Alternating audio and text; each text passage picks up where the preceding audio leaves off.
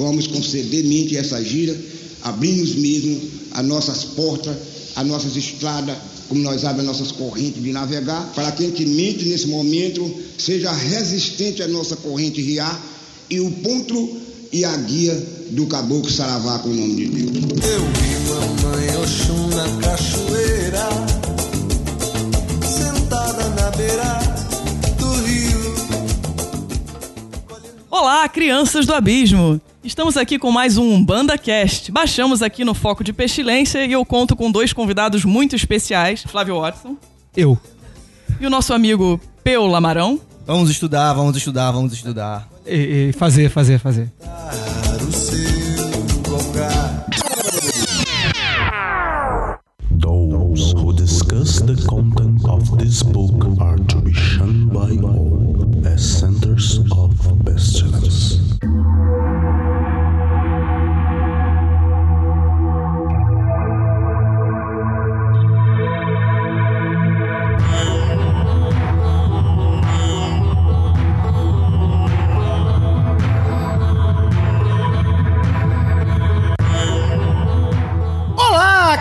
crianças do abismo! Estamos aqui com mais um Foco de Pestilência, o seu podcast sobre magia, iluminismo científico e outras esoterices.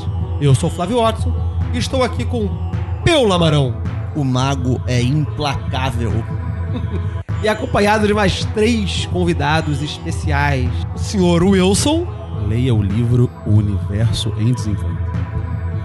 o retorno mais que aguardado e solicitado por nossa audiência, Frau Schontag. Quem não acredita na Umbanda, neste momento passa a acreditar. E temos aqui o convidado também, Doutor Hightower.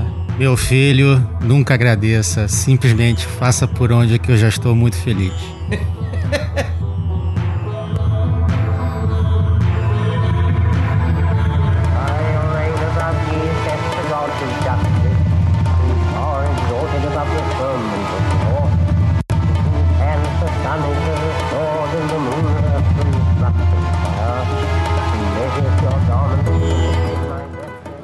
Foco de Pestilência é uma realização do CALEM, Colégio Adlux et Nox, uma moderna escola de ocultismo preocupada com a divulgação do iluminismo científico no século. XXI.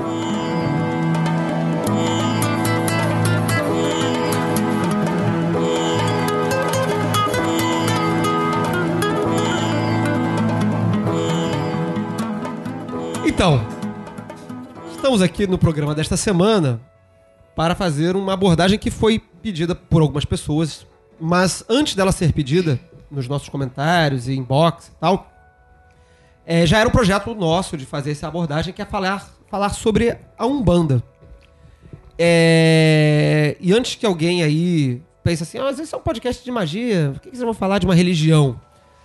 É, a Umbanda, é, independente de ser religião ou não, ela pode ser vista dentro nosso, da nossa perspectiva como, como pessoas que estão preocupadas com a comunidade mágica e tal, como um sistema mágico, sim. E como um sistema mágico, mais do que isso, do que ser um sistema mágico, como um sistema mágico nacional. Então, merece sim um programa próprio e merece sim ser trazida para dentro do nosso mundo de debates, até porque é, é, nós temos visto na comunidade mágica nacional muitas pessoas se voltando para a Umbanda para trabalhar a Umbanda dentro do, sistema mágico, sendo praticantes ou não da religião. E nós vamos trabalhar sobre isso hoje. E para isso nós temos aqui as participações dos nossos convidados que estão aí direta ou indiretamente ligados a esse trabalho. Thou art exhaust, and the voluptuous fullness of the inspiration. The expiration is sweeter than death, more rapid and laughterful than a caress of hell's on worm. Então, para começar a falar sobre esse nosso tópico de hoje, vou primeiro chamar cada um aqui para se apresentar rapidamente, falar um pouquinho sobre si, e depois vamos começar com os nossos, nossos trabalhos do dia. Sem trocadilhos. É, com- ou com trocadilhos. Os trocadilhos. Então, primeiro fala aí, Dr. Hightower, quem é você e Bom, por que, que você tá aqui? Nossa, tô aqui porque fui convidado, né? Com muito, muito apreço por um grande amigo e tal. É, bom, eu já tô aí na, na caminhada aí da Seara da Umbanda já há uns 18, 19 anos já praticamente, já como muitos médios, né, que já estão há bastante tempo, é, já percorri vários centros, né? Já bati de frente com algumas situações. E graças a Deus chega uma hora que o corpo cansa e a gente pede né, o perdão, uma leme, como a gente chama em Urubá. E dia a gente encontra a nossa casa que nos abraça e nos é, começa a nos dar um, um rumo, né? E hoje, graças a Deus, eu estou numa casa hoje que tem um, toda uma estrutura, né? E foi aquele momento que eu tive assim que decidi assim, cara, é, a Umbanda é muito maior do que aquilo que a gente aprende. E chega uma hora que a gente tem que fazer uma grande decisão de ou você se debruça de, de vez ou você ficar só na superfície. Eu decidi fazer essa escolha, né? De debruçar de vez. E hoje aí já tô é, como diz meu pai de santo, já tem um peso na, na, um peso de um cargo de peso, né, na Umbanda, né? Por você, já, você já é pai de santo. Pai de santo, coroado, feito, já com feitura já de três anos já. Frau Schontag. Olá a todos. É, bom, eu tô, eu não sou bandista, né, para deixar claro. Eu, se eu tiver que pegar alguma definição, eu me defino como uma praticante de magia. E na Umbanda eu obtive o espaço para essa prática de uma forma mais sistemática e rotineira. É, como eu não sou uma pessoa muito disciplinada, eu gosto também da troca né, do grupo, de ter um horário, de ter essa prática e também de ter o retorno das pessoas. Então, como tem um método muito hermético de prática, tem sido um, um espaço muito bom. A vivência da, das experiências extrasensoriais, elas são muito, foram, né, muito nítidas para mim, assim, a diferença. Eu acho que o importante da vivência mágica foi para isso. Eu pude me orientar e pude usar o que vem do, do, do, campo do hermetismo, mais da experimentação, mais nisso, assim. Então, isso aqui que eu estou fazendo está dando certo e eu tenho esses resultados mais visíveis. Bacana. Senhor Wilson? Bom, é, eu já estou na Umbanda há praticamente uns 15 a 16 anos. É, eu me envolvi, na verdade, com o hermetismo assim, através de leitura um pouco antes e acabei me aproximando da Umbanda pela praticidade de você ter essa prática mágica, assim por dizer, direta, e foi o que acabou me seduzindo, me envolvendo e tô aí nesse tempo todo. Também como meu amigo procurando casa, como o Dr. Howard Tower, também procurei casa durante o tempo, ainda estou procurando. Bom, hoje sou aluno do Calem e agora estou aqui fazendo esse paralelo entre a Umbanda e a magia. Bacana, legal. Thou art exhausted and the voluptuous fullness of the inspiration. The expiration is sweeter than death, more rapid and laughterful than a caress of house on worm. Bom, então para começar o papo aqui, precisa a gente precisa contextualizar a Umbanda para quem não conhece ou até para quem já ouviu falar e só sabe muito por ampassar assim. Então vou pedir aqui pro, pro Dr. Hightower dar uma orientada, trazer aqui um pouquinho da história, a origem e a situação hoje, como é que tá. E claro, os convidados podem, por favor, aí se se enrosquem aí no assunto. Ignorem a minha presença, estou bebendo. Tá, beleza. Bom, é, inicialmente, mais uma vez, boa noite. É, bom dia, boa tarde, não sei quando vocês vão ver esse podcast. É, a Umbanda, na verdade, ela foi apenas divulgada ou apenas assim contextualizada, né, em 1908, né, por um médium é, em Niterói, que é o Zélio, esqueci o nome dele. Zélio Fernandino de Moraes. Ah, eu sempre esqueço o nome dele, desculpa. E é, foi no centro kardecista, né? A história que conta-se sobre ele, que ele tinha uma doença, uma paralisia, e milagrosamente ele ficou curado e foi convidado para ir no centro kardecista na época. E dali, é, depois que já tinha havido a, a cura, né? A recuperação completa dos seus movimentos, e lá ele recebeu um caboclo, né? Caboclo das Sete Encruzilhadas, e que se autodenominou como um caboclo, né? Que estaria trazendo um, ensinamento que era a Umbanda, e dali ele estaria fundando mais outros sete centros, né, que seriam os sete centros filhos, né, filhas, não sei agora como pode dizer isso. E dali ele foi criando, né, ou melhor, criando não, né, foi na verdade foi divulgando, né, a doutrina daquela nova religião, mas para quem ainda pode assim achar que a Umbanda começou ali, a Umbanda, na verdade, é um aglomerado de, de diversas práticas religiosas, práticas é, mágicas, né? inclusive da própria pagelança brasileira. Né? Lembrando que o, o Brasil ele foi, teoricamente, né, assim, oficialmente descoberto em 1500, mas isso aconteceu em 1908. Então, assim, nesses é, nesses tantos séculos que ocorreram até a, a chegada desse, desse caboclo, é, vários conhecimentos né, da próprios índios brasileiros, né, os próprios conhecimentos que os escravos trouxeram durante o, o tempo da escravidão, né, e outros mais, né, os próprios é, caboclos do sertão, que são os boiadeiros, também tinham né, as rezadeiras, né, até o próprio catolicismo que foi é, se desenvolvendo de uma forma muito peculiar no interior do, do Brasil, principalmente no Nordeste, Centro-Oeste. Né, então, todas essas práticas elas foram se aglomerando em muitas coisas. E a gente começa a ver também que o Brasil ele é, ele é tão, tão fantástico né, e tão rico é, culturalmente que ele mistura tantas coisas, tantas culturas, tantas etnias, né? E a gente vê, por exemplo, é, os novos cristãos, né? Todas essas pessoas que têm nomes de, de planta como oliveira, parreira, olive, é, e por aí vai, né? São os novos cristãos convertidos, né? São os mouros, são os islâmicos, são os judeus que foram convertidos no catolicismo e vieram para o Brasil e trouxeram também as suas práticas religiosas e acabaram se fundindo com o catolicismo no Brasil, né? E claro, né, as práticas é, religiosas dos, dos negros, né? Assim, a, a, sua cultura, né, o seu a sua a sua prática religiosa que nem, nem, nem me arrisco a dizer que era provavelmente o candomblé, né, mas eram as práticas mesmo, né, que era o Ifá, né, que era o Queto, que era a Angola, que era o Molocô, que foi tudo se misturando aqui. E aí um belo dia né, um médium no centro carecista recebendo um caboclo disse que estava fundando a Umbanda. Na verdade, ela só estava só oficializando o que já existia.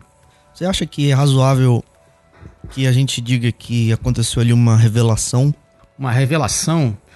Hum, eu acho que ele só formalizou que já existia, entendeu? Assim, no meu ver, né? Claro, é, é uma, uma das coisas mais fantásticas que eu ouvi né, sobre a Umbanda, assim, a Umbanda, ela é fantástica, mas ela tem um problema.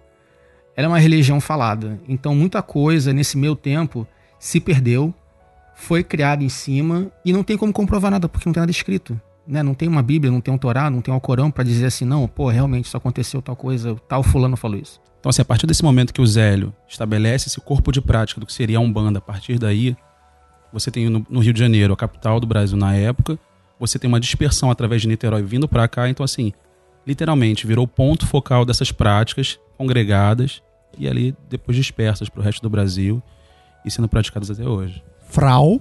É, só, só voltando, na verdade, para o início do, do raciocínio do Dr. Hightower, só houve essa formalização de uma prática, na verdade, muito plural, dada todas essas influências, dada toda essa variância das influências, né? A gente tem os resquícios da colonização também, e daí as práticas de resistência, né? Eu acho isso muito importante também falar da Umbanda, ela tem essa história muito bonita, porque é o não dos escravos sobre a, é, a colonização e uma resistência em relação à cultura católica, né? Ela absorve, claro, com o perdão trocadilho, ela incorpora, mas ela também acrescenta, ela faz esse amálgama. E o que o Zélio fez, ele formaliza isso, mas também formaliza de uma forma muito bonita, porque normalmente quando a gente está é, engatinhando numa definição, é mais fácil dizer o que não é aquilo. E dificilmente existe uma definição positiva daquilo. O bom do trabalho do Zélio é que ele diz o que é positivamente o que é Umbanda, né? E ele não pega e elenca práticas do tipo, isso aqui não é aceito, isso aqui não é Umbanda, isso aqui não pode.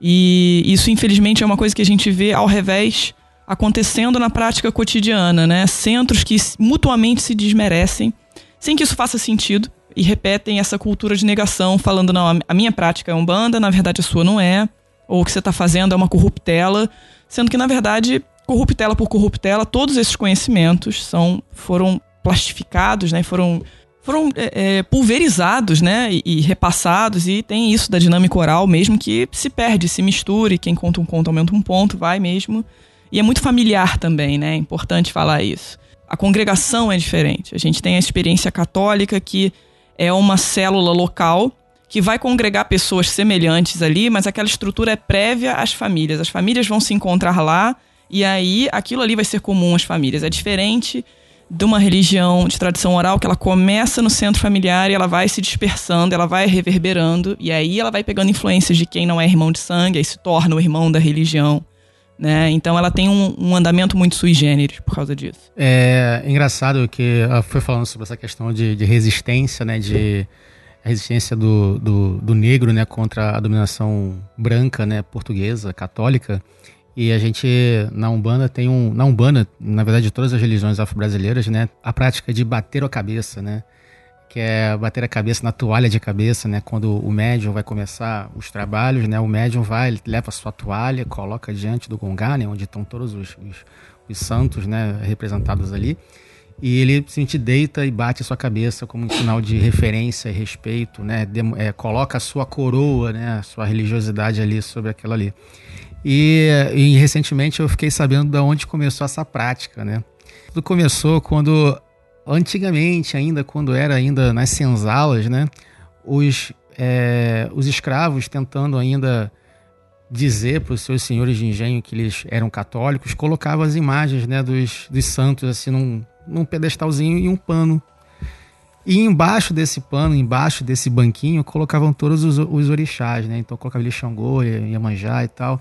Então, na verdade, quando ele baixava a cabeça, ele, ele batia a cabeça no chão, ele estava realmente abaixando, olhando para o santo dele e dizendo: Ó, oh, eu estou aqui, ao invés de estar realmente referenciando o santo católico. Então, essas jogadinhas, cara, da, da, da Umbanda, assim, das religiões afro-brasileiras, cara, de resistência, cara, foram fantásticas, cara. E tem várias historinhas, assim. Essa história é sensacional, porque, assim, a gente tem uma leitura muito passiva, a narrativa que, que, que a gente recebe na escola, né, e na, na, na tradição que a gente recebe de educação, é uma leitura muito passiva, né? O que é, o que é tristemente natural, naturalizado, né? De que, ah, então os negros trouxeram suas culturas e foram cristianizados, e aí no seu ato de resistência incorporaram os seus os, os santos e tal para fazer, né? E, e, é muito legal você é, essa, essa história, né? Que assim, a, a gente bota o santo ali em cima para aparecer, mas o que a gente está reverenciando de fato é o que está ali debaixo do pano, né? Exatamente. Isso é sensacional, sensacional, maravilhoso. maravilhoso. Tem outra historinha, mas aí eu conto mais pra frente. é, legal, legal. Thou art exhausted and the voluptuous fullness of the inspiration. The expiration is sweeter than death, more rapid and laughterful than a caress of hell's on worm. Bom, então vamos, vamos. Ok, beleza. Temos um, um pano histórico aqui colocado de forma mais aqui assim rapidinha. Vamos tentar dar uma entrada na prática. Né? O, que, o que, que é Umbanda hoje? Vamos, vamos tentar caracterizar, então, o que, que é Umbanda hoje como prática religiosa ou mágica, mística. Como que você caracterizaria a prática da Umbanda, doutor Hightower? Nossa, é bom. Vou tentar ser o mais sucinto possível. A uma prática de Umbanda, para mim, tá? Vamos deixar bem assim. Para mim, pode ser diferente para cada um, né? Ela realmente ela traz né, para o seio religioso né, as vozes de todos os, os espíritos que aqui se criaram e padeceram em função do seu sofrimento e ao mesmo tempo voltaram com a sua missão de ajudar o próximo, né? Que essa é a premissa básica da Umbanda, que é a caridade ao próximo. E ao mesmo tempo com os arquétipos, né, de cada orixá, de cada de cada entidade, né? E aí tem a diferença do que é orixá, do que é entidade, né? E aí a gente vê, aí começa né, a diferenciação do que, que é a Umbanda, do que, que é o candomblé. É, a Umbanda, ela na verdade, ela cultua, né, vamos dizer assim, pessoas mortas, né, como diz o, os candomblecistas. Né? Os candomblecistas consideram que nós estamos cultuando eguns. Né? Eguns são pessoas desencarnadas. Só que a diferença básica é o seguinte: no candomblé você tem os orixás, então você tem Xangô, tem Manjá, tem Oxóssi, tem, enfim, tem um, todos o panteão, o panteão é, africano nesse, nesse na, no candomblé. E os únicos, os únicos é, entidades que venham a conversar com esses orixás são as crianças e são os Exus. Essas são as únicas é, entidades que se comunicam, porque o próprio orixá mesmo não fala o português, ele só fala em urubá. Na Umbanda, você tem os orixás sim, né? Mas eles não falam. Mas você tem outros, outras entidades. Aí você tem as, as linhas. Aí você tem a, a, a Ibejada, que são as crianças. Você tem os caboclos, que são representados pelas matas. Tem os pretos velhos, que vieram das senzalas. Lembrando que, em, em um detalhezinho aqui, nem todo preto velho foi um preto velho é, na senzala. É, e nem toda criança foi uma criança que padeceu como criança. E nem o caboclo foi um caboclo quando também. Então tem essa, essas coisas assim. É, e ao mesmo tempo tem o Exu, né? E aí o Exu é um, é um, é um quadro à parte, né? Porque é o, é o grande guardião, é o grande detentor das chaves do entre os mundos da espiritualidade e o mundo da, da realidade, da nossa mundo material. Então, para mim, a Umbanda, na verdade, só resumindo toda essa loucura que eu falei aqui, ela só simplesmente está trazendo a voz daqueles espíritos que se colocam à disposição de ajudar quem precisa. Né? E aí sim, o médium que tem a abertura, que tem facilidade de ser o canal, essa porta-voz para esse espírito, né? de acordo com os arquétipos que aquele espírito vai assumir, seja de preto velho, de criança, ou caboclo, ou exu, atua, né? Já no candomblé é um pouquinho diferente. Eu espero que a gente tenha futuramente, em breve, um programa sobre candomblé. A gente tem, tem, tem, tem, temos, essa, temos essa, essa missão aqui. A gente vai. Vamos, vamos cruzar esses, essas espiritualidades aqui. A gente vai chegar lá no candomblé. Mas vamos concentrar aqui hoje na Umbanda. Senhor Wilson, você queria falar alguma coisa? Não, assim, eu vi que o Dr. Hightower ele estabeleceu assim um contexto assim ontológico da Umbanda, dizendo assim o que ela realmente é e tal assim. Eu acho que é interessante notar que hoje na contemporaneidade, né, a gente tem assim a Umbanda como ela sempre foi um sincretismo, ela continua sendo um sincretismo.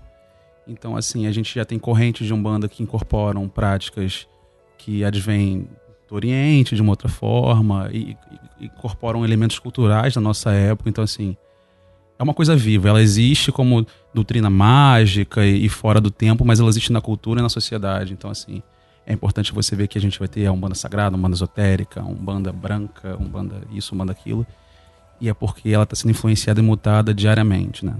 É, eu estava ouvindo as explicações aqui do Dr. Hightower, do Sr. Wilson, e eu queria fazer uma pergunta que não ficou claro para mim e talvez é, seja legal é, caminhar um pouco por aí, né?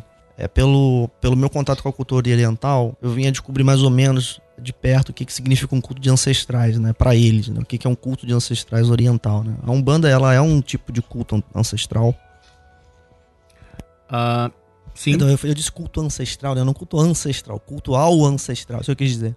Sim, sim, se me permite responder, sim. Até porque é, é, uma coisa que a gente fala assim, por exemplo, é, eu tenho meu pai de santo, mas ele geralmente ele, ele se refere à mãe de santo dele, que é a minha avó de santo, que é a minha bisavó de santo. Então todo esse conhecimento vai sendo passado, né? Então assim, desculpe, os mais velhos, né, que estão no centro, geralmente são pessoas que já têm todo aquele conhecimento das práticas, do, dos preceitos, né, de todas as coisas serem feitas e aí vai passando realmente. Aliás, até por dessa forma que vai se passando, né, o conhecimento, assim como se fazia, né, e se faz ainda nas rodas, né, de, de índios, né, dos, das rodas mais ancestrais, que é passar oralmente, né, aquele negócio que a gente já falou no início. É, eu, eu discordo, assim, parcialmente, é, porque eu Vocês são muito palhaços. Quando alguém fala que discorda, a gente vibra. Porque este programa é feito de discórdia. Aí, ué. Porra, finalmente. Eu não posso discordar. Não Perdão, doutor Hightower. Eu, eu e Peu não podemos discordar porque somos apenas... Como, como aprendi com o Andrei do Mundo Freak, somos apenas orelhas. Né? Não sabemos nada do assunto, estamos aqui apenas assim, né? Cutucando vocês. Não, veja bem, veja bem. Eu, eu, vim, eu vim até suavemente, falei, discordo parcialmente. Já a tem toda sua, essa veemência. A sua sorte quando eu sou uma pessoa rancorosa, eu não vou querer discordar só por mas, aí, mas aí eu vou perceber. é, eu discordo parcialmente, é, claro, eu é, englobo essa definição do Dr. Hightower. Eu acho que, assim, em certa medida é um culto ancestral, sim, e principalmente porque tem essa verve familiar, né? Então você tem esse laço que pode não necessariamente ser sanguíneo, mas você tem essa ligação ao seu irmão de fé. E aí você tem essa passagem do conhecimento. É, existe essa relação né, de discípulo e mentor não tão declarada, mas assim, existe uma pessoa que te prepara ali pessoalmente, é uma relação personalíssima aquilo ali. Né? É, a pessoa te pega para criar, não é à toa que tem pai de santo, filho de santo, isso é realmente um resquício familiar. Mas não tem essa pessoalidade quando a gente vai fazer o trabalho mágico é, e justamente por causa dessas roupagens que o Dr. Hightower citou. Né? Uma criança, uma beijada quando se apresenta, ela não necessariamente foi uma criança, padeceu como uma criança. Então a Umbanda também tem esse cuidado, que também o kardecismo tem, de tirar essa pessoalidade. Você, quando está preparado, né, você tem um contato com seus guias, seus guias não serão seus familiares. Seus guias não serão relações kármicas suas necessariamente. Né? Até porque você tem contato com um guia, por exemplo, que é um guia do Oriente, e ele pode, com uma falange de uma vibração mais sutil, ele também pode se apresentar como um preto velho, pode ser o mesmo, ou pode ser um cigano de direita, né? É, já está num refinamento tamanho que aquela mesma entidade ela troca a roupagem, se apresenta lá para você, se apresenta naquele trabalho. Mas é, eu só quis fazer essa diferenciação por causa disso, né? Aquele cigano ali, aquela criança, ela não é necessariamente uma coisa sua. Principalmente porque são. A gente trabalha muito com arquétipos, com roupas, é, para só designar o trabalho. Né? Como a gente tem os sete raios são emanações, na verdade, isso era um ponto também que eu queria fazer. É, muita gente acha que a Umbanda é politeísta, ela não é. Né? A gente trabalha com os orixás como emanações do divino e a gente não os orixás não são deuses, né? As pessoas acham que é isso. A gente tem esse culto, trabalha com as entidades e são tipos de trabalho. Não, claro, né? Tem um lado. Agora vai discordar. Doutor Hightower. Ele tava se Doutor coçando. Hightower vai, vai discordar, mas primeiramente. Não, não tô é, discordando, só tô so- acrescentando. so- sobre, o E ela? caboclo, sobre o caboclo de direita, eu tenho a dizer fora Temer. É. Era, era cigano de direita, mas Cigano, ele aceita. cigano de direita, ele aceita. É, enfim. Mas. Porra. É, é, Cara, nossa, Deu uma sacaneada. coitado dos ciganos. coitado. Dos ciganos. mas diz aí, doutor Hightower. Você, Não, não, eu só não tô discordando, não. Eu só tô acrescentando aqui. Existe uma linha, né? Que. Porque assim, quando ela falou de emanações e tal, existe a, lu- a linha de que você tem o, o- tem um deus maior, né? Que é o Olurum. E. É o Olurum? O Olo do Maré ou o Lurum, né? Olurum. E ele emana né, a- é, os, as entidades, as- a- os arquétipos que são os orixás, mas tem também aquela vertente que diz que Olurum, ele na verdade, ele deu, deu a vida, né, deu, criou, né, os orixás. Então tem essas duas. Tô discordando não, tá? Só Não, imagina. tá? É, a gente faz até um paralelo com isso, por exemplo, com a cabala, né? Tem uma vibração primordial e aí, como aquela analogia, acho que foi até o, o- o Flávio que falou isso dando o curso do Calem, que era aquela analogia de uma vela que acende as outras, porque a gente pensa muito em dispersão de energia e não é, é uma é uma emanação que vai se propagando sem se perder. Ela sofre alterações, ela tem uma, vamos dizer assim, identidade, sem uma noção de ego, né? Mas assim, uma característica, vamos dizer assim. Ela vibra daquela forma e aquilo ali se espalha, né? Como as cefiras.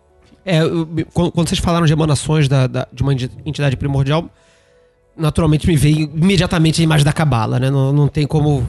Que é, que é o meu. É a minha forma de pensar o assunto, né? É, desculpa aí, qualquer coisa.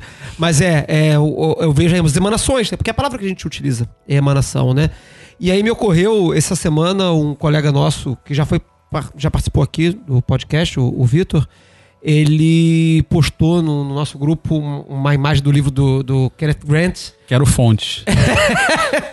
uma imagem do. Não, não, não lembro agora qual foi o livro do Grant que ele publicou e que ele colocou uma árvore da vida com, com os orixás. Se eu não me engano, é o Cults of the Shadow. Cult of the- com certeza, foi, foi Cult of the Shadow. Foi, não vou dar certeza porque memória é uma merda, mas muito provavelmente foi Cult of the Shadow. E aí já, imagem, já começou uma discussão enorme porque o, o- o Grant colocou Ifá em, em Netsac. E aí, não, Ifá não é Netsac. Mas enfim, a gente conversa aí depois porque o assunto hoje não é cabala.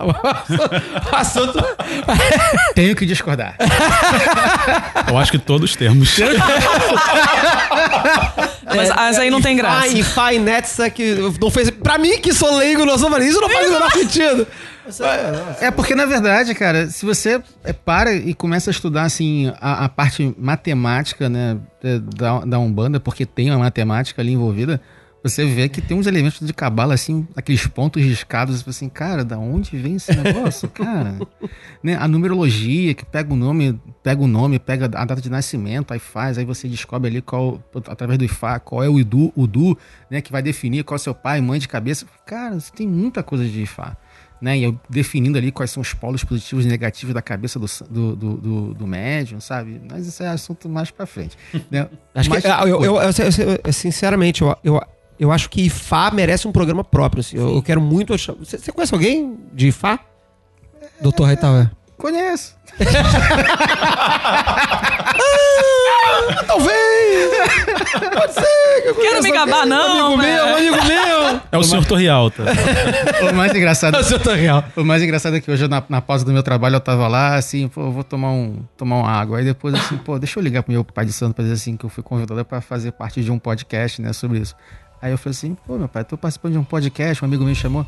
Pode o quê? que negócio é esse? Não, é um amigo meu que tá me chamando pra falar sobre Umbanda. Que amigo é esse, Rafael? É, olha lá, Rafael, você que vai falar, não vai explicar um monte de coisa não, vai colocar um monte de coisa, na cabeça dos outros, o pessoal vai ficar fazendo coisa aí que não deve. E aí, realmente, né, quando a gente dá muita coisa, assim, né, É, vai não, se não- passando. Não, não façam, não façam isso sem a supervisão de um adulto. Não, Exatamente. a gente não vai, não vai dar instrução aqui, ninguém vai aprender a. É, não a- faça isso em casa. ninguém vai aprender a descer, descer despacho hoje, não. É, eu- eu- vamos fa- vamos falar sobre isso mais tarde no programa, sobre despacho. Eu, eu quero, quero chegar lá em algum momento. Mas ainda não, mas ainda não, ainda tá cedo, ainda tá cedo. Thou art exhaust, and the voluptuous fullness of the inspiration. The expiration is sweeter than death, more rapid and laughterful than a caress of on worm. Eu vou só recuperar um pouquinho da pergunta do, do Peu sobre ancestral, porque eu acho que tem. é, vocês falaram sobre, sobre ancestralidade no sentido de tradição oral. Né? Quer dizer, do, do, do pai de santo, da avó de santo e da, da- dessa transmissão é, é, histórica. Eu ouvi recente, recentemente, não, já tem algum tempo, é sobre uma tradição que eu não sei onde ela se encaixa exatamente aqui no- no- nas afro-brasilidades, nas religiões afro, mas que é o rito de Egungun, em que aqui no, no Rio de Janeiro tem um centro afastado, não, sei, não lembro exatamente aonde, em que eles cultuam uma árvore, em que teoricamente esta árvore ela foi plantada sobre o cadáver de um ancestral, tá, de uma pessoa antiga que teria vindo da África, inclusive, né? Esse, essa pessoa teria vindo da África, eu não sei se o corpo ou a própria pessoa teria vindo, seria um escravo é, é, que teria vindo, e ele, ao morrer, teria sido enterrado, plantado, então eles cultuam a árvore como forma de culto,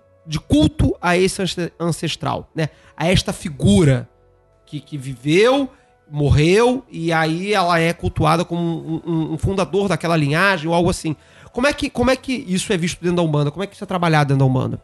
Bom, eu não posso falar especificamente É, desse só, culto, só, só né? contei- só, só citei esse caso como, como anedótico, né? Como uma narrativa de um exemplo, mas pode ser qualquer exemplo. A gente tem. é, e aí vai depender, como todo mundo aqui já, já entrou em consenso, pro desgosto de vocês, é, que a Umbanda ela é muito plástica, né? E vai ter gente que reconhece, vai ter gente que não reconhece, vai ter gente que entende que uma emanação é orixá, e vai ter gente que entende que a emanação não é orixá. Isso realmente é super problemático. Eu também não vou dizer assim, ah, é um orixá, não é um orixá, porque a gente vai estar comprando uma briga com absolutamente todo mundo. Apesar de ser o foco de pestilência, eu não tô afim. Foco de pesquisa. ninguém aqui tá pra concordar com ninguém, a gente tá aqui só pra discordar e é isso aí. Mas é, o que, que acontece? Existe uma das emanações que é Iro- Iroko, ou o tempo, né? E ela é responsável por essa reverberação, vamos dizer assim, dessa energia rela- é, relativa à ancestralidade. Eu não posso é, opinar, eu não posso dissertar longamente falando, ah, é sobre esse culto a ela, é formada dessa forma, mas a simbologia dela, né, o ponto de poder é uma árvore.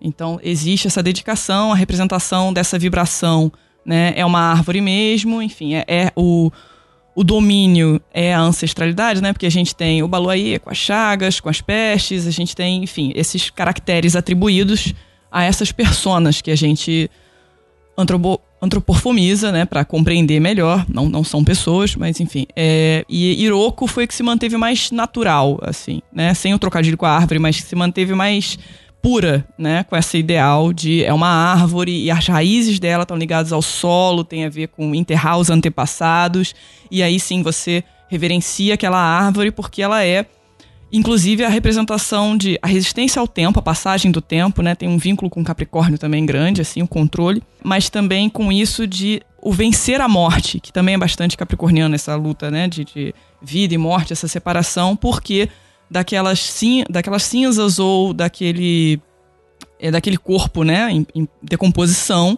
aquilo ali serve de combustível e para gerar uma nova vida. Mas, enfim, esse especificamente eu não, não tenho informação pra te falar. Eu acho que o senhor Wilson pode falar um pouquinho melhor. Nossa, eu não nem entrar nesse detalhe na verdade, mas assim, você pontuou, eu vou regeneralizar assim. É, eu advenho de uma religião, minha família advém de uma religião que é oriental e tem culto de antepassado, tem altar de antepassado. Então, assim, eu acho que a Umbanda ela passa por um caráter mais transpessoal. Ainda que a gente lide com energias de pessoas mortas, até é, em terreiro, enfim, não existe diretamente, de uma forma bem geral, esse apreço direto a um antepassado seu. Tipo, eu tenho que espiar pecados ou faltas do meu avô. Eu não, não pelo menos eu nunca observei isso de uma forma geral na Umbanda. Ah, quando, quando eu fiz a pergunta de culto ancestral, não, não quis trazer esse tipo de carga, não, de, de expiação de qualquer coisa, né? O, que eu, da onde, o contato que eu tenho com, com o que eu, que eu chamaria de culto ao ancestral, né? Que é o modo chinês, ele, ele, tem uma, ele tem um caráter respeitoso, né? Eu não sei como é que funcionam as religiões que lidam com os mortos no Brasil, na verdade eu não tenho contato com isso. Mas quando eu falei culto ancestral, eu digo culto em respeito, né? mesmo no, mesmo no, meu, no meu local de prática de, de Kung Fu, que não é uma prática de religiosa, né, existe uma mesa que, é, que ela representa os ancestrais e é a prática comum que a gente vai lá baixar a cabeça na frente dessa mesa. É isso que eu quis dizer. Tem uma questão assim, é, na Umbanda, ela por ela acumular né, vários conhecimentos, né, ela também acumulou um conhecimento também do kardecismo também. E aí, ou seja, a prática de cultuar um antepassado morto, ou seja, recente ou é, presente, segundo as crenças kardecistas, você está fazendo com que aquele espírito não não evolua, né? não, não siga o caminho dela. Então, toda vez que você chama, você reza por ela, você quer que ela esteja ali para te proteger, você meio que prende esse espírito a você e não deixa que esse espírito né, continue na sua caminhada evolutiva. Né? Então, a Umbanda também trabalha muito com isso. E ao mesmo tempo, né, tem aquela questão do, do, do egum, né? Assim, o que é o egum? É aquela pessoa que morreu, né, e ainda carrega ainda né, as necessidades carnais né, da, da terra para se manter aqui, né? Precisa ainda dos seus hábitos, né? Precisa dos seus vícios, né? Tá próximo dos seus familiares. Então não é muito, não vejo muito, muita prática em relação a isso, não, pelo contrário. É, a grande diferença é a despersonalização, né? É. Eu, eu acredito que exista um respeito como uma religião de, de um foco familiar, existe um respeito ao ancestral, às suas origens, né? Principalmente o remontar às suas origens.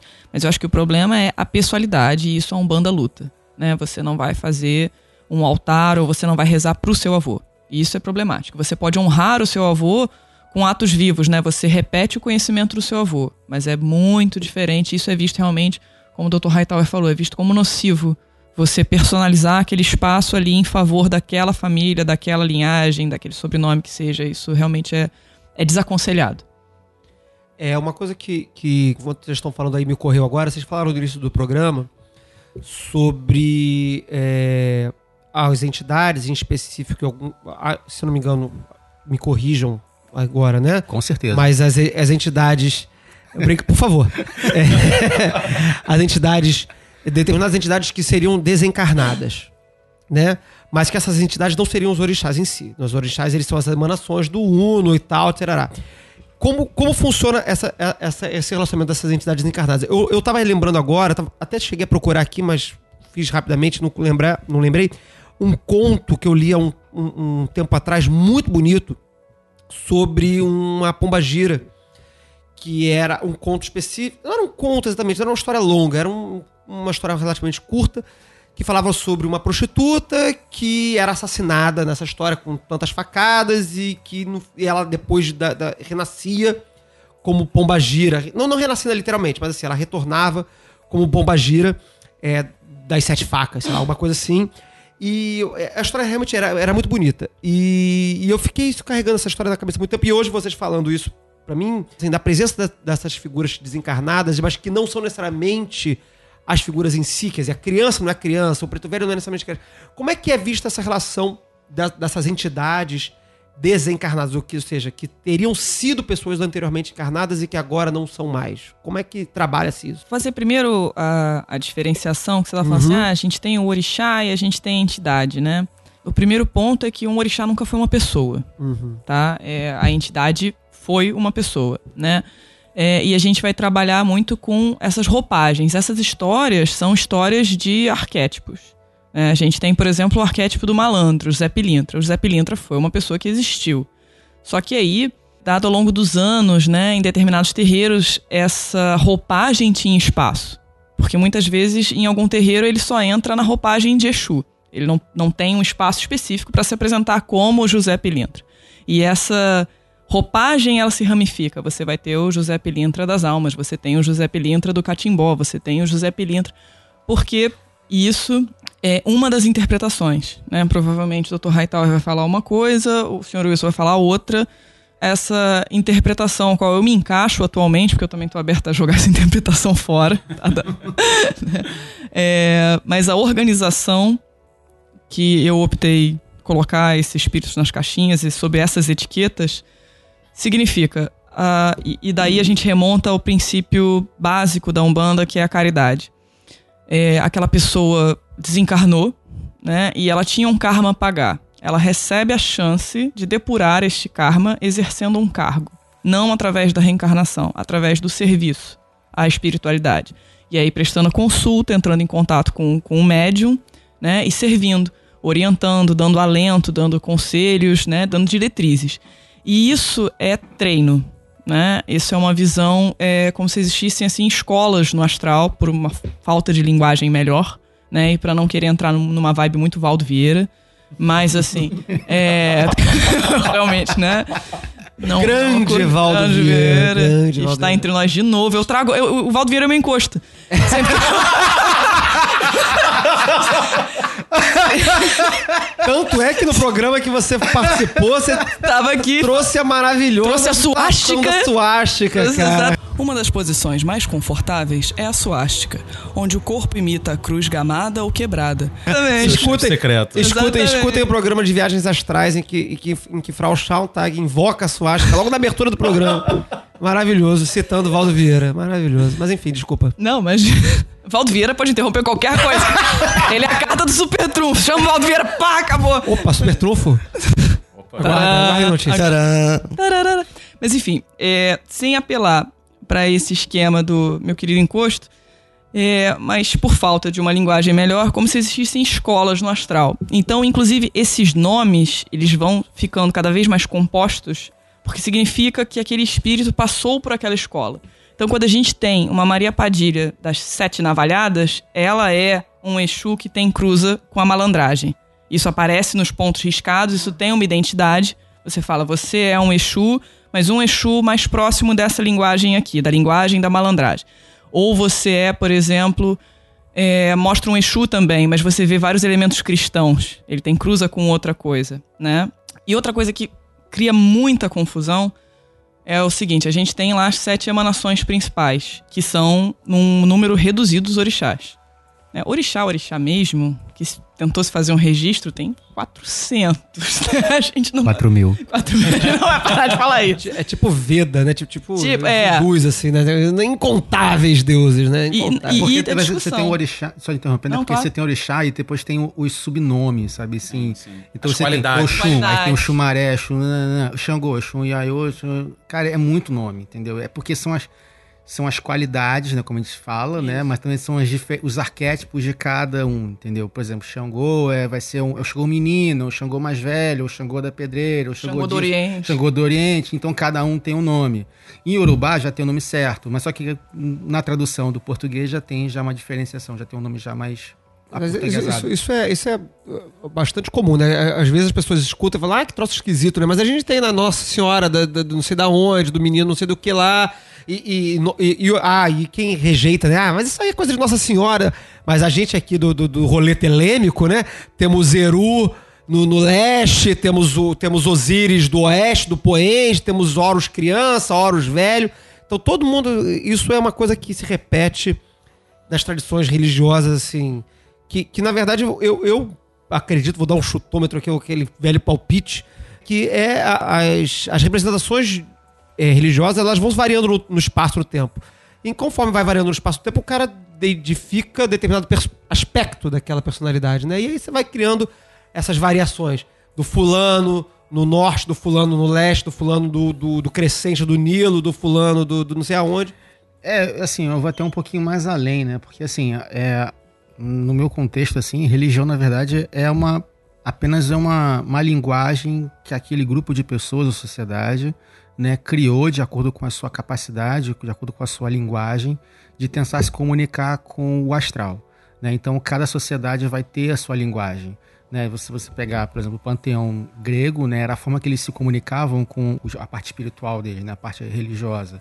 Assim como o católico também, assim como o judeu também, assim como o muçulmano. Então, assim, é a, é a linguagem daquele povo, né, que acumula toda a, sua- a sua parte cultural, histórica, né, e vai criando, né, realmente essa explicação. Ah, um raio. Poxa, um raio, cara, pô, um raio. Pô, é, é Zeus. Aí o outro vai, não, não é Zeus, não, é Xangô. Aí você fica, pô, mas é a mesma coisa. Entendeu? Então, assim, é a linguagem de cada povo. Eu acho que acho que a partir do momento que a gente entende isso, se torna mais fácil respeitar a religião do próximo. Entendeu? Maravilha. Thou art exhaust, and the voluptuous fullness of the inspiration. The expiration is sweeter than death, more rapid and laughterful than a caress of house on worm. A gente vê que na Umbanda a gente trabalha muito com as entidades como mediadores e a gente até considera eles guias, chamamos eles de guias, né? Contudo, eu queria saber o seguinte, assim, de vocês, como a gente está transpassando esse papo mágico, como vocês entendem, assim, essa, eu não vou dizer dependência, mas essa presença forte do guia dentro da prática mágica de Umbanda? Vocês consideram que isso aumenta a autonomia, você retira a autonomia? Como é que isso funciona para vocês? Eu? Eu? Eu? Nossa. Ele assim, não vai. vai, vai, se fode primeiro. É, bom, é, eu acho que tem muita questão assim do tempo de prática do médium, né? Eu conheço médiums que já têm 30, 40, 50 anos de prática de Umbanda e praticamente se ele recebe uma entidade uma vez a cada ano é muito. E ao mesmo tempo ele acaba sendo tão eficiente quanto tivesse incorporado com uma entidade. Ele acaba se tornando tão, tão ele, esteja, está tão em contato, né, tão, tão receptivo às orientações daquele orixá que está do lado do orixá, o guia, tá, por favor, do lado dele, que ele acaba fazendo quase que intuitivamente ou até mesmo já desenvolve uma capacidade de ouvir é, nitidamente o que o orixá está dizendo, orixá ou entidade, tá, o que ele deveria fazer. Agora, tem uma questão também aí envolvida do que que é, é, da, da- da necessidade do ser humano ter que ter coisas palpáveis, né, para poder se apoiar e também crer naquilo. Muitas vezes um- uma entidade chega, fala, né, os seus nós garremos da vida, né, com todos os seus trejeitos, para também se fazer, ó, eu estou aqui, sabe? Mas necessariamente não precisava disso. Às vezes o próprio médico podendo falando, assim, até mesmo vocês dois aqui que já praticaram, já estão na prática de Umbanda, às vezes vocês falam, até mesmo qualquer pessoa que não seja de Umbanda, ou qualquer pessoa que faz uma prática religiosa, fala alguma coisa assim, numa situação, fala assim, ué, por que, que eu falei isso?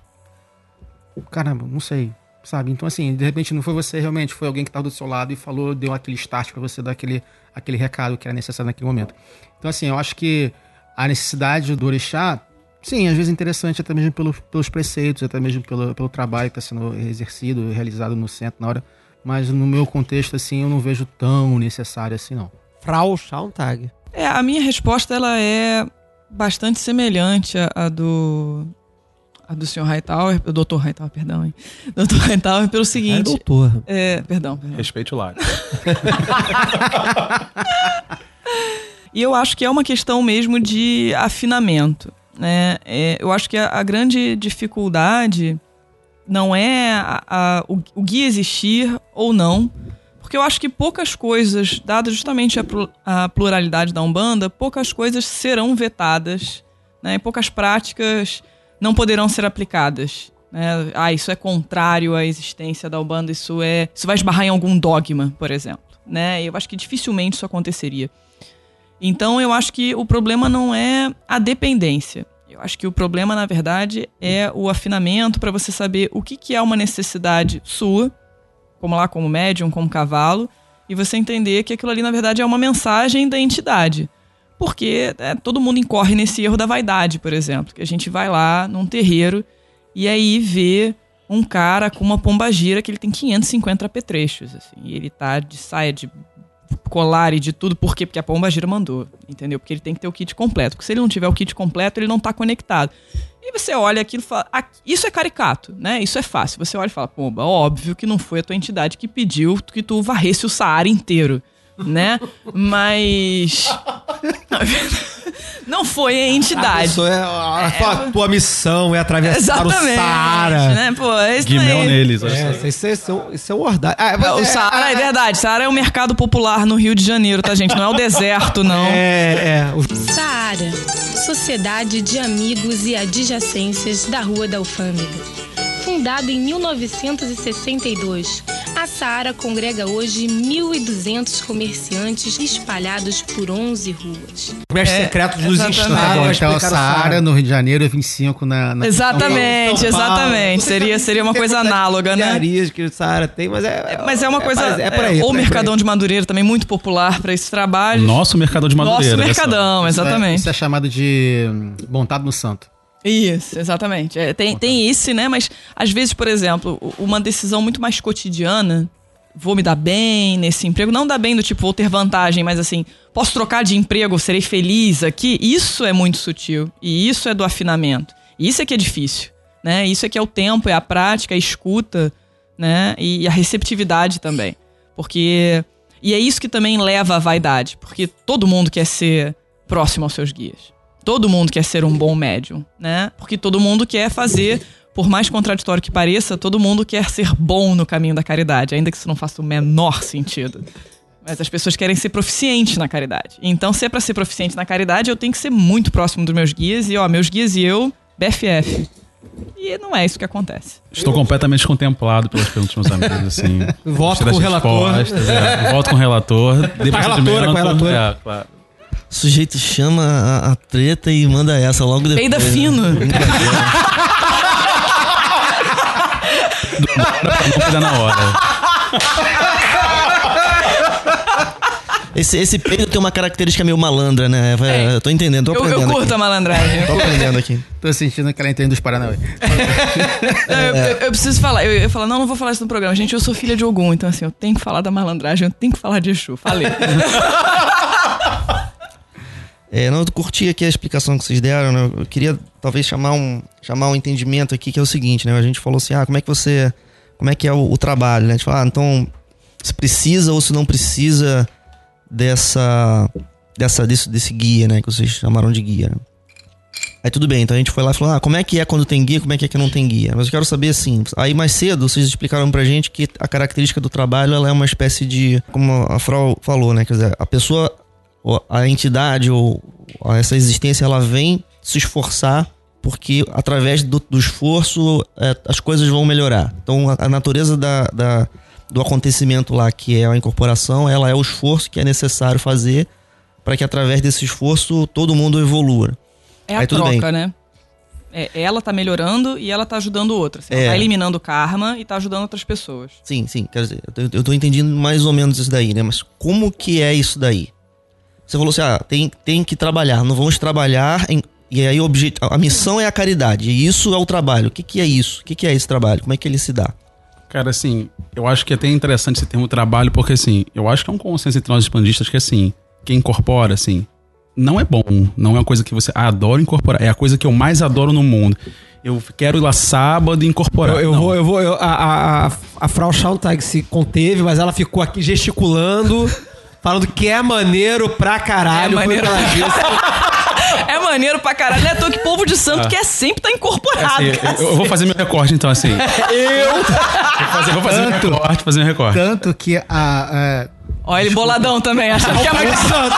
Provocou o pai de santo. Aí voltar pra casa como? Desculpa que Ah, assim, ah. A, a dor no cotovelo é quando você tem um equege. O equege é aquela pessoa que só fica lá só olhando, e o cambone, que só fica acendendo cigarro e charuto e não faz nada além de ajudar e ser assim, o, o serviçal, né? E eu assim, pô, mas. E a gente vê, né? Você tá chamando o cambono de recalcado? Olha só.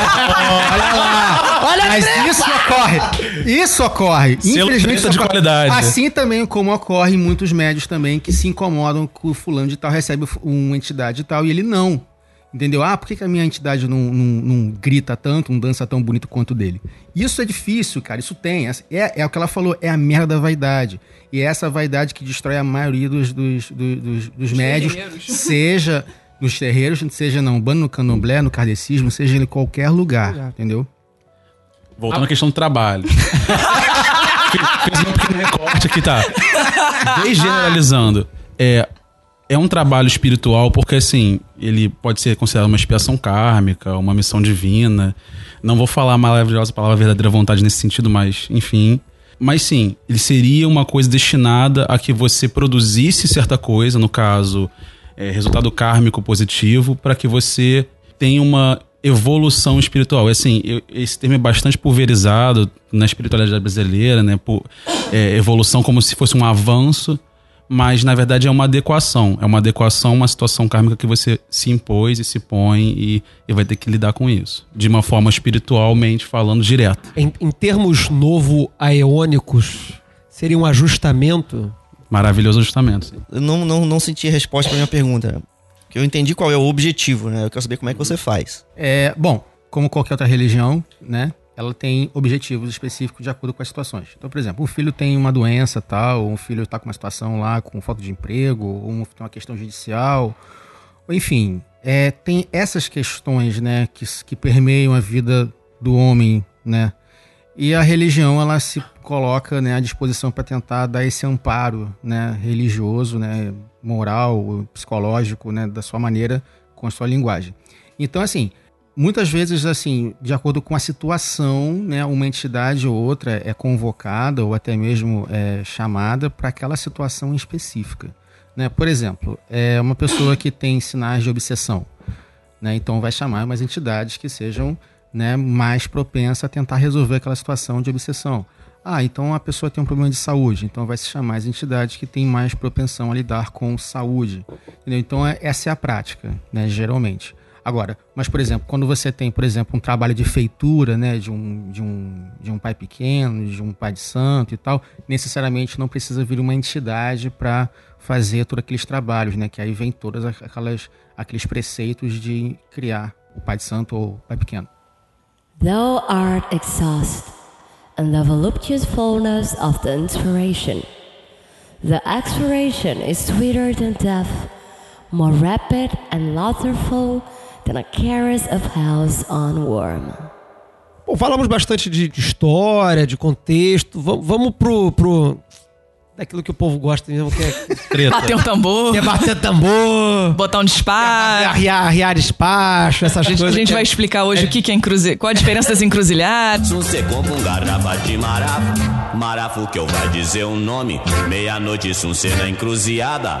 Destampa a garrafa e chama o homem. O galo vai cantar, Sunce escuta. Reia tudo no chão que tá na hora. E se guarda noturno vim chegando. Sunce olha pra ele que ele vai andando. Ah, mentira, não vamos explicar É, porra nenhuma. é, é, que, é disso, que é disso que o povo gosta, né? Quer dizer, então hoje a proposta que a gente trouxe aqui no início do programa, que eu trouxe no início do programa, é abordar a Umbanda como um sistema mágico, né? Ou seja, a gente definiu em diversos programas aqui que a, ma- a magia, ela é, em linhas gerais, alguma forma de alterar a realidade, de trabalhar probabilidades, de alterar o, o mundo, de criar, fazer valer a vontade daquele que opera sobre a realidade como a Umbanda trabalha isso? A gente na cultura, na cultura tradicional, a gente fala aí, todo mundo fala de despacho, de, de arriar não sei o quê, de botar pipoca não sei aonde. Mas vamos, vamos botar isso no- na, na real, que é a questão dos trabalhos. Né? Ok, muito bonito, muito legal quando o problema, como no- natural na vida, você tem um problema na vida. A vida é cheia de problemas, a vida é atravessar problemas ao longo do, do berço à morte. A gente vive aí atravessando problema e a gente usa dos diversos expedientes para resolver problema na vida. Alguns são expedi- expedientes espirituais, religiosos, mágicos, etc.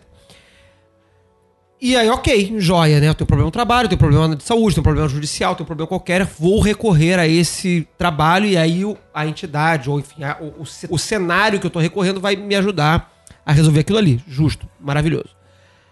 Mas a cultura popular, e aí você vou aqui jogar o preconceito na mesa aqui. Plaf! A cultura popular traz a, a, a sabedoria popular, o, o o dito popular, traz que se recorre re- é, é, recorrentemente aos trabalhos de Umbanda para fazer as coisas das mais bizarras.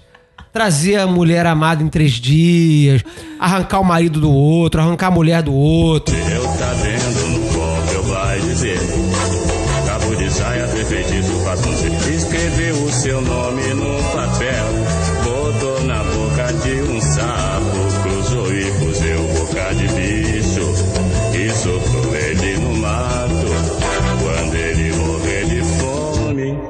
Sum cê vai parar buraco. tirar o emprego, das coisas nefastas, assim. da- que, que- olha só, assim, eu, eu tô falando isso aqui apontando o dedo na Umbanda, mas é expediente nosso da magia também. Inclusive, eu acho que tal- talvez mais Alguém recorrente. Goécia? Talvez mais recorrente do que. Só não aparece tanto na cultura popular porque a gente tá meio escondido nas sombras e tal, né? Porque vocês não põem papel no poste e trazer É. alguém em três dias. É. É só por isso. porque a gente não tá o marketing de vocês é muito ruim. É uma questão de tempo. Com certeza, com certeza, com certeza. Não Porra, tá não. aí, cara, curti, cara. Vou botar um pantáculo na frente do Banco do Brasil ali da Eu, cidade eu já, eu, já, eu já, já me prontifiquei a abrir mesinha de, de geomancia em, em- em feirinha de, de festa junina, essas porra que quimércia, quimércia de igreja e tal. Fazer banquete. Né, tem cigano jogando baralho. Vou fazer aqui mesinha de geomancia também. Então a gente, assim, no nosso, no nosso métier aqui, muito, muito juruzum, assim, ninguém sabe da gente fazendo essas merdas.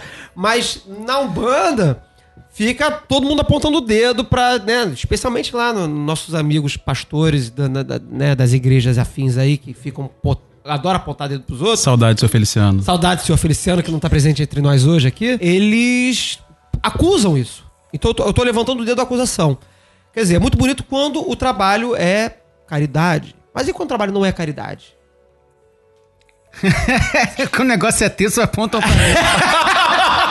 Tá vendo? É isso, é assim. É assim, cara. É isso. Seu Nêmesis. É assim que o Peu se sente. Caralho, é foda. Não, peraí. Começa, começa o programa falando: tenho um cargo alto, amigo. É isso aí. É tudo. Eu já comecei o programa falando: eu não sou o bandista, que é pra evitar essas merda. Você botou é a cara. Não é à toa que o meu pai de santo fala assim: você tem um cargo de peso, então assim, pra aguentar isso. É. Não, beleza. Agora Olha só. É, eu acho o seguinte, e sendo bem direto, é, a religião ela tem os seus preceitos. Ponto. Mas quem pratica a religião é o ser humano. Então, todas as falhas humanas, éticas e morais do humano estão no humano. Agora, imagina assim, uma pessoa que aprende um monte de magias dentro da Umbanda, sei lá, da Goécia, como você falou, do Calém e tal, e começa a subverter todos aqueles conhecimentos para benefícios próprios de formas mais exclusas e escrotas possíveis. Então isso tem, não adianta, isso tem realmente. Entendeu? Então não tem, não tem como negar que isso existe. Agora não tem como também eu ficar aceitando que alguém, tipo o Feliciano da vida aí, né, comece a bater de direto dizendo que só existe isso. Lá no terreiro de Macumba só desce espírito caído. Zé Pilintra. Vai ser Exu Caveira. Maria Padilha. Olha que desgraça desses demônios que vieram habitar no Brasil. Só nome furreca. Qual o seu nome? Caboclo Sete Flecha. Os espíritos que descem lá só descem sobre cavalo. Porque as pessoas que estão lá precisam ser domadas, só sabem da coisa. Porque bebem, fumam, se prostituem, matam, roubam e faz uma desgraça. Porque não é. Entendeu? Muito pelo contrário, né? É, quando botam a rosa de Maria atrás da porta, ninguém fala que é macumba.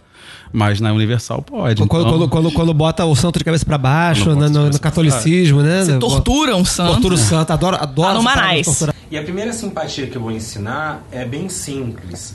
Você vai pegar o santo, colocar na geladeira e vai dizer pra ele que ele vai ficar lá no frio, gelado, enquanto ele não trouxer um amor ou um namorado pra casar com você.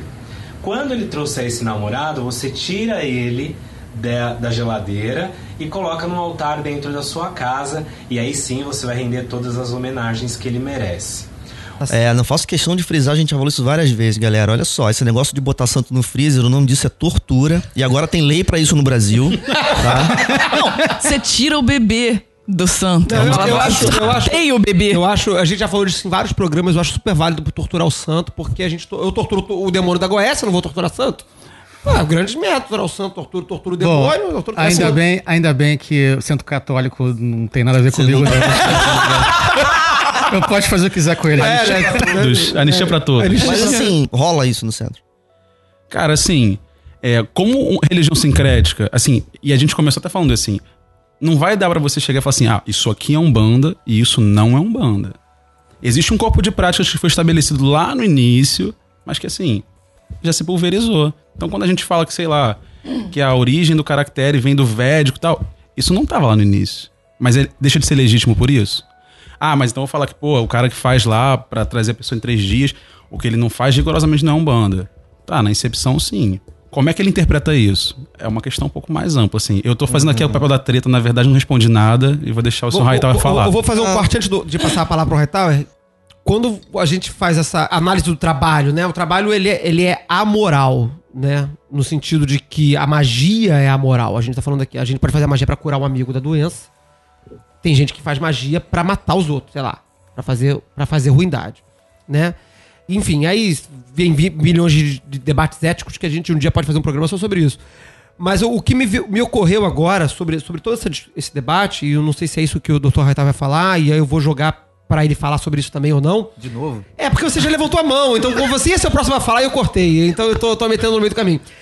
O, o que me passa a imagem é que, assim, a- as entidades ou os orixás, enfim, todo esse expediente místico que a Umbanda trabalha, com, com qual a Umbanda trabalha, ele também parece ser amoral. No sentido de que ele. E essa é a minha, é a minha provocação. E essa é a minha provocação. No sentido de que, se ela atende tanto a cura quanto a afeição do, do- de uma demanda. Vou, vou usar a palavra maligna aqui, mas enfim, maniqueisticamente falando, né? Uma feitura maligna.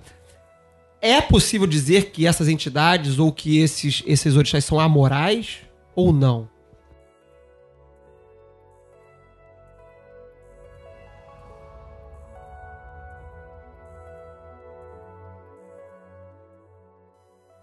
No próximo episódio do Foco de Pestilência. O que ela vai fazer comigo é problema dela.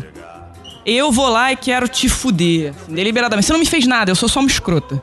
Pra abrir a cabeça do coleguinha ali do lado e, e causar um, um- um óbito. Faça isso e isso que vai acontecer. Mas eu sei me defender, tá? Porque eu tenho um cargo de peso. Não perca. Não adianta fazer teu feitiço, porque meu caboclo não deixa pegar. Não adianta fazer teu feitiço, porque meu caboclo não deixa pegar. Já contaram uma arma pra mim, um 45, meu Deus que horror. Quando o Margina puxou do gatilho, em vez de uma bala saiu uma flor. Não adianta fazer teu feitiço, porque meu caboclo não deixa pegar. Não adianta fazer teu feitiço,